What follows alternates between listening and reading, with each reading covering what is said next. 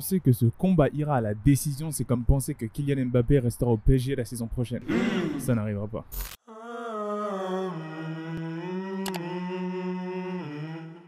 Hey yo, bienvenue dans le podcast The GOAT MMA Boxing. Comment se retrouve la GOAT Family? J'espère que vous allez bien et que vous passez une excellente semaine. Aujourd'hui, on parle boxe, poids lourd et une confrontation de titans. Effectivement, Tyson Fury, 32 combats, 31 victoires, un match nul pour 22 KO. Dillian White, 30 combats, 28 victoires, 2 défaites pour 19 KO. Ce combat est assez intéressant puisqu'il se place sous le signe de la frustration. Pourquoi? Bah, de la frustration pour Dillian White. Déjà, on va recontextualiser tout ça et essayer de savoir pourquoi est-ce que pour les deux, ça a été un chemin assez frustrant pour arriver jusqu'à ce combat-là. Déjà, pourquoi frustrant pour Dillian White? Bah, frustrant parce que en 2019, c'est là où il a gagné, si je ne me trompe pas, sa première ceinture intérim WBC, qui lui octroie le droit d'affronter bah, le prochain champion WBC qui était à l'heure actuelle, à ce moment-là, un Tyson Fury. Il a remporté cette ceinture Dillian White face à Oscar Rivas. Et depuis, bah, il n'a toujours pas combattu jusqu'à 2022 pour cette ceinture il a dû attendre 3 ans entre Step Aside Money, entre annulation de combat, entre Covid. Ça a été extrêmement compliqué et l'attente a été extrêmement frustrante pour The Body Snatcher. Donc là, on peut voir que bah, il a su développer une certaine patience vis-à-vis de son adversaire Tyson Fury, ou du moins vis-à-vis du champion actuel WBC. Il a pris son mal en patience, il a su attendre le bon moment, gagner son combat face à Povetkin, à la revanche, et se remettre dans le contentieux pour obtenir ce combat-là. Mais ça n'a pas été, on va dire, une balade dans le jardin pour ce dernier, parce que ça a été très très très compliqué et un parcours semé d'embûches. Et je suis convaincu que toute cette attente, toute cette frustration emmagasinée par Dillian White va jouer sur le combat, va impacter sa manière d'approcher le combat. D'ailleurs, on a pu voir que du côté de Tyson Fury, ça a aussi été frustrant, la mise en place de ce combat-là, tout le build-up, car ce n'était pas traditionnel, très conventionnel, puisque le clan White ne s'est présenté à aucune conférence d'avant-combat et ne s'est notamment pas présenté au Media Workout, le dernier de cette semaine. Et pour un combattant de la trempe de Tyson Fury, et même à ce niveau-là, avec une telle magnitude une telle tension à l'approche du combat, ne pas voir son adversaire, ne pas pouvoir le size up, comme disent les Américains, c'est assez frustrant. Et je ne sais pas si c'est une stratégie de la part du camp White, mais beaucoup disent que c'est à cause du fait que Frank Warren, Queensberry Promotion, ceux qui organisent tout ce combat-là, n'ont pas respecté en termes contractuels Gillian White, le champion WBC intérim, qui a quand même un statut dans l'approche de ce combat-là. Et certains disent que ça a joué bah, sur le fait qu'il ne se présente à aucun événement promotionnel.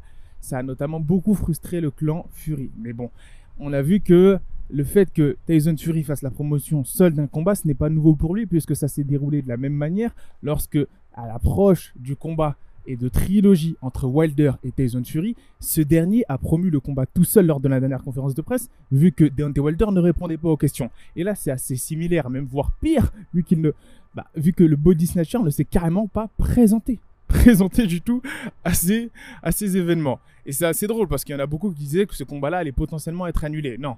Là, il y a eu des interviews, notamment sur Sky euh, Boxing, qui montrent que The Body Snatcher sera présent et bel et bien bah, en face de Tyson Fury sur le ring, prêt à en découdre pour cette ceinture WBC.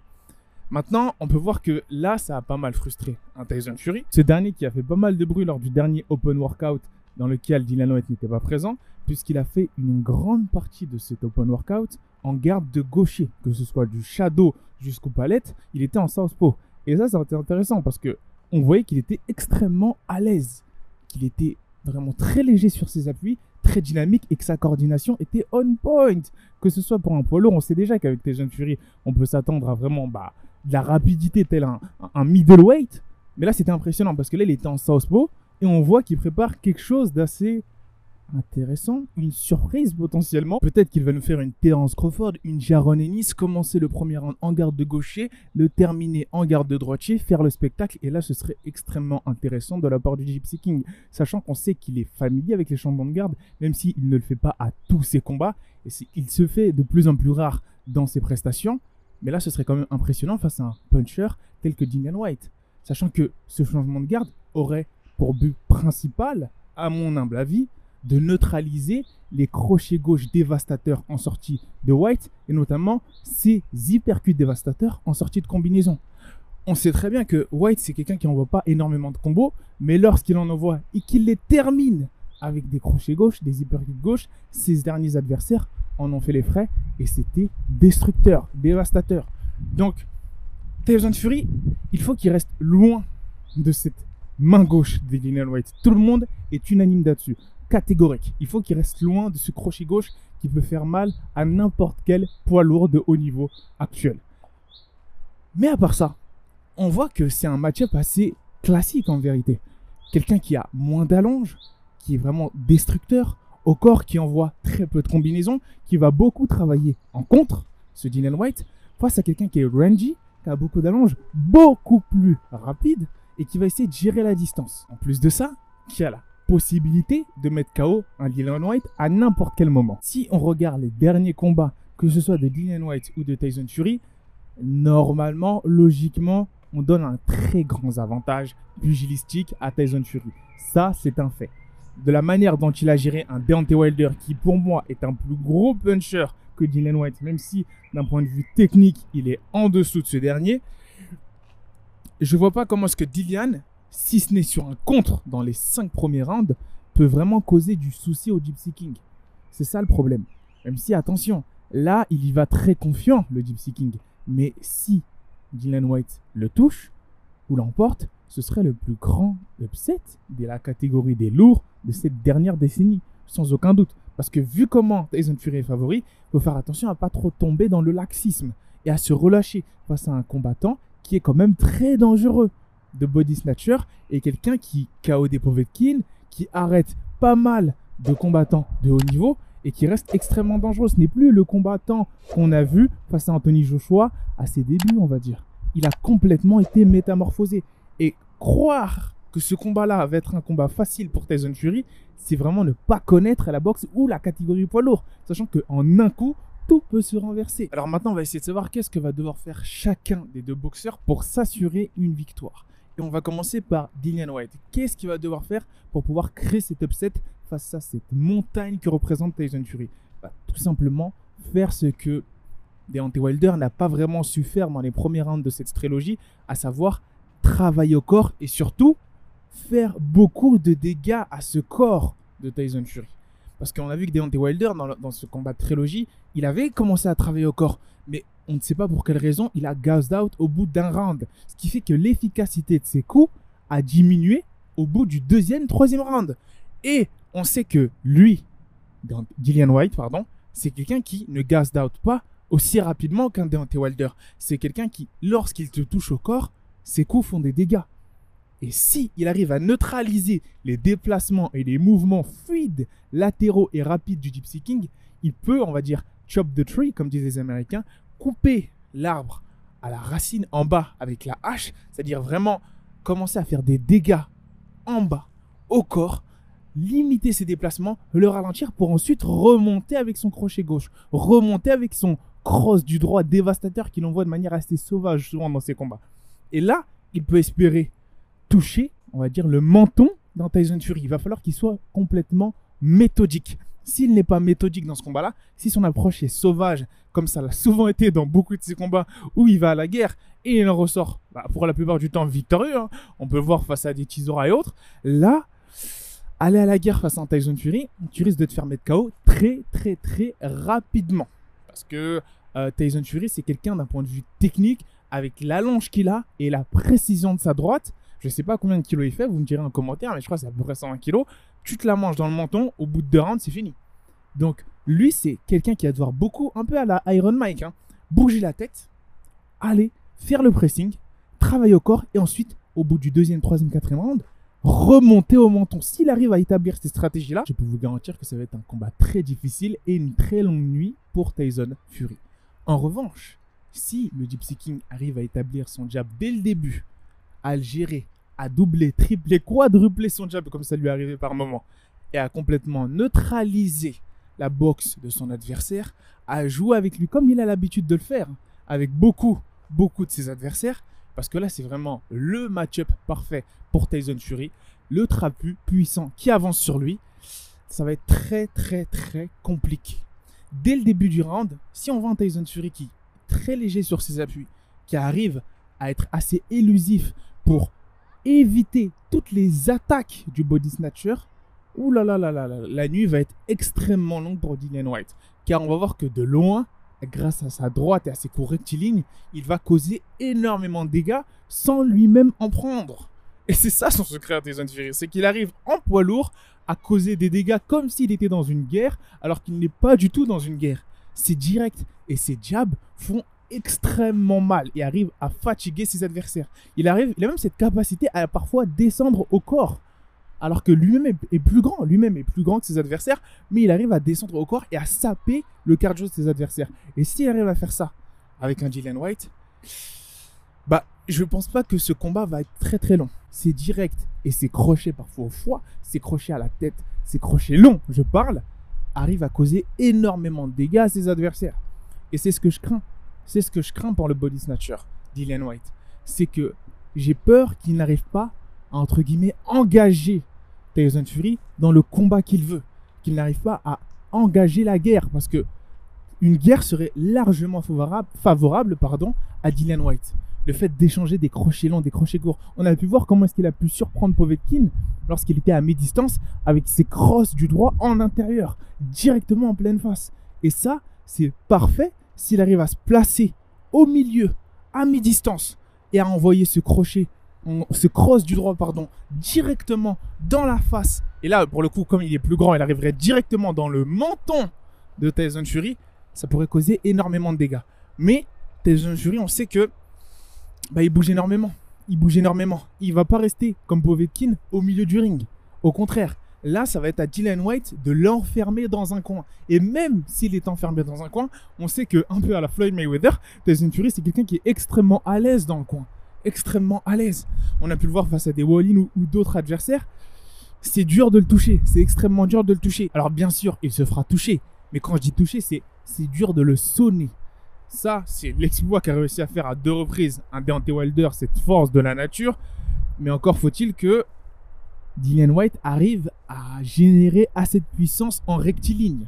Parce que c'est pas tout le monde qui a la puissance de Deontay Wilder et qui arrive à générer autant de force motrice, on va dire, de synergie euh, grâce à son direct du droit en étant dans un si petit périmètre. Et ce petit périmètre auquel je fais référence est plus propice à des crochets de la part de Dylan White. Des crochets courts, des crosses, et tous ces coups circulaires qui causeraient énormément de dégâts. Sans parler du fait que moi, ce qui m'inquiète le plus en réalité pour Dylan White dans ce combat-là, c'est que quand bien même il arrive à le toucher en menton, il arrive à le sonner, qu'est-ce qu'il garantit que Tyson Fury va rester au sol? Vous avez vu de la manière avec laquelle il s'est relevé et la facilité avec laquelle il s'est relevé lorsqu'il s'est fait sonner de manière extrêmement brutale à plusieurs reprises un Deontay Wilder, un bronze bomber, l'homme littéralement qui frappe le plus fort dans la boxe. Donc je vois pas comment est-ce que un Dillian White, avec son débit de coups, car c'est quelqu'un qui, certes, il envoie énormément de coups, mais beaucoup plus en contre et pas assez en combinaison à mon goût pour perturber un Tyson Fury, pourrait faire en sorte que ce dernier reste au sol. Et c'est là que ça va être intéressant. Cette frustration va entrer en jeu, ce mindset, parce que ça fait un moment déjà que Dylan White se visualise en face de Tyson Fury. Va-t-il être à la hauteur? Va-t-il être à la hauteur de l'événement? Va-t-il pouvoir inquiéter et surtout causer énormément de dégâts à la tête à ce dernier? Ça, c'est un pari sur lequel je ne mettrai pas beaucoup d'argent parce que on sait que le head movement du Gypsy King sont remarquables, notamment pour son poids. Où il faut surtout pas se à son apparence, au gras qu'il a au niveau de la taille. Mais vous pouvez être sûr que vous allez voir un combat type Ali Frazier. Ce sera de la pression face à de la technique. Mais de la technique létale. De la technique qui peut te mettre KO sur un coup. Et ça, ça s'est vu lors du dernier combat Tyson Fury, lorsqu'il a complètement éteint Deontay Wilder. C'est pour ça que dans ce combat-là, je favorise plus un Gypsy King qui pour moi a beaucoup plus d'armes. Et si il ne sous-estime pas son adversaire et qu'il le respecte dans les premiers rounds, c'est-à-dire qu'il ne va pas directement essayer de l'écraser dans les premiers rounds, mais qu'il va plus essayer de le perturber de par ses head movements, de par ses feintes, ces feintes qui vont complètement bah, euh, inhiber toute la capacité à causer des dommages, des dommages de la part de Dylan White, là, ce serait compliqué. Ce serait compliqué de la part de Dylan White parce que si il tombe dans ses feintes du Gypsy King, sachant qu'il n'a pas affronté de boxeurs qui ont cette capacité-là de feinte, c'est encore une autre histoire. C'est encore extrêmement compliqué. Maintenant, comme je vous l'ai dit, il faut qu'il respecte son adversaire. Et le fait que lui et Sugar Hill fassent une bonne partie de leur open workout en garde de gaucher, bah, ça laisse présumer de deux choses. Soit ils respectent énormément leur adversaire et ils lui préparent effectivement une surprise de taille en commençant le combat en garde de gaucher parce que c'est quelque chose qu'ils ont énormément travaillé, ou ils ne le respectent pas et se disent qu'on n'a même pas besoin de se mettre en orthodoxe face à un boxeur tel que lui. Et là, ce serait bah, vraiment très compliqué. Mais je pense vraiment que cette garde de gaucher va aider le Gypsy King à neutraliser et à perturber le body snatcher sur ses crochets gauche, justement.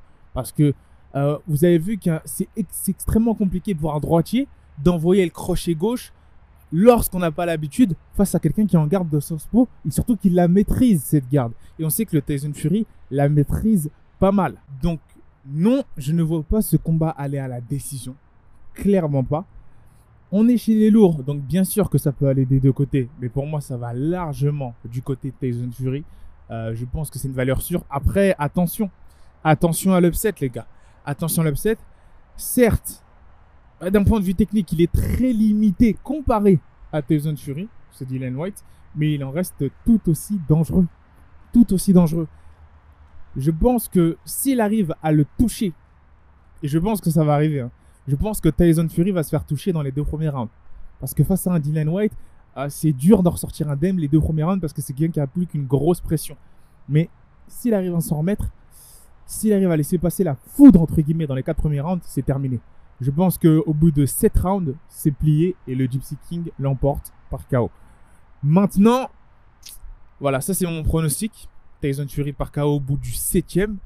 Je peux me tromper, je peux me tromper. et si je me trompe, je pense que c'est Dylan White qui l'emporte au bout de 4 rounds. Parce que c'est quelqu'un qui, lui, on va dire, euh, inflige énormément de dégâts à ses adversaires d'entrée de jeu mais je vois pas comment il peut faire ça face à Tyson Fury. clairement, là, ce serait assez utopique, mais ce serait l'upset. Ce serait l'upset, et c'est possible. Même si il y a une infime chance que ça arrive, ça peut arriver. Dites-moi, vous, la God Family, ce que vous en pensez. Moi, c'est le Gypsy King Tyson Fury en 7 rounds. Job done en 7 rounds. N'hésitez pas à dire votre avis en commentaire, à liker, commenter, partager. J'ai une bonne nouvelle, les GOAT. Les GOAT, là, j'ai une très bonne nouvelle à vous annoncer on vient d'être remonétisé après trois mois de démonétisation. C'était après trois mois de démonétisation et plus de 150 vidéos supprimées. Donc voilà, ça c'est très très compliqué là ce qui s'est passé. on a eu un, coup, une période assez difficile, mais on en est ressorti vivant. Donc n'hésitez pas à regarder toutes les pubs en mute si ça vous énerve. Ça va nous donner un peu de, soutien dans cette reprise de monétisation.